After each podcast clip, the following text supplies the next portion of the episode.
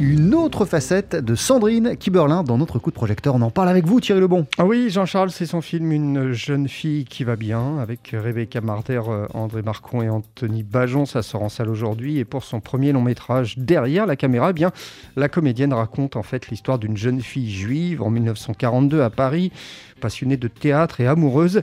Elle semble insouciante malgré la situation qui devient de plus en plus dramatique. On écoute Sandrine Kiberlin. Mon point de vue, ça a été de le raconter finalement par la joie de vivre d'une jeune fille.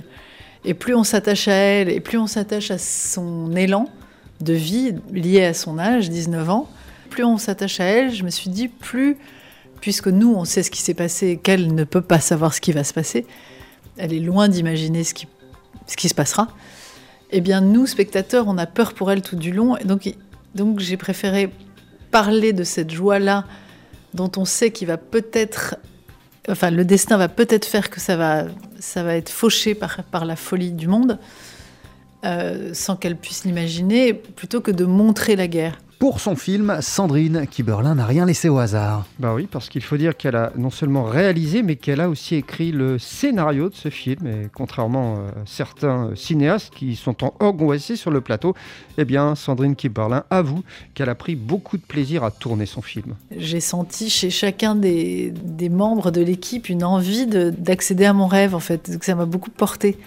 Je trouve qu'on manque de solidarité beaucoup euh, partout un tournage, c'est solidaire, c'est, on est tous tendus vers le même film.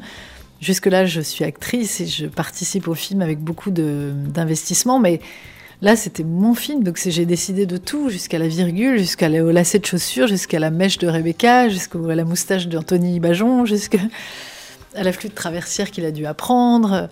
Les gens me connaîtront plus en voyant mon film qu'en me voyant dans les films des autres. Et ce n'est pas par hasard si Sandrine Kiberlin est passée derrière la caméra, Thierry. Bah, Au-delà d'être comédienne, hein, c'est aussi une véritable cinéphile, une grande amoureuse du 7e art. Et quand on lui demande quels sont les films qui l'ont marquée et influencée pour devenir réalisatrice, eh bien, elle cite notamment New York, New York de Martin Scorsese. New York, New York, oui, parce que y a... d'abord, j'adore les histoires d'amour impossibles, de destin euh, croisés comme ça, de, de personnes qui n'auraient pas à se rencontrer, qui se rencontrent, de de mise en scène aussi. Scorsese, c'est quand même. Euh, et c'est tout le temps baigné dans une musique euh, que j'ai réécoutée dernièrement d'ailleurs. Mais pour moi, c'est du grand cinéma. Dès qu'il y a de la musique aussi, c'est du grand cinéma.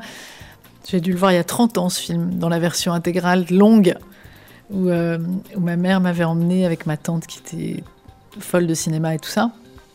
Je m'étais pris ça dans la tête. Bah, la barre est haute, quoi. Après, vous aimez forcément le cinéma. Après, vous aimez forcément le cinéma pour toujours.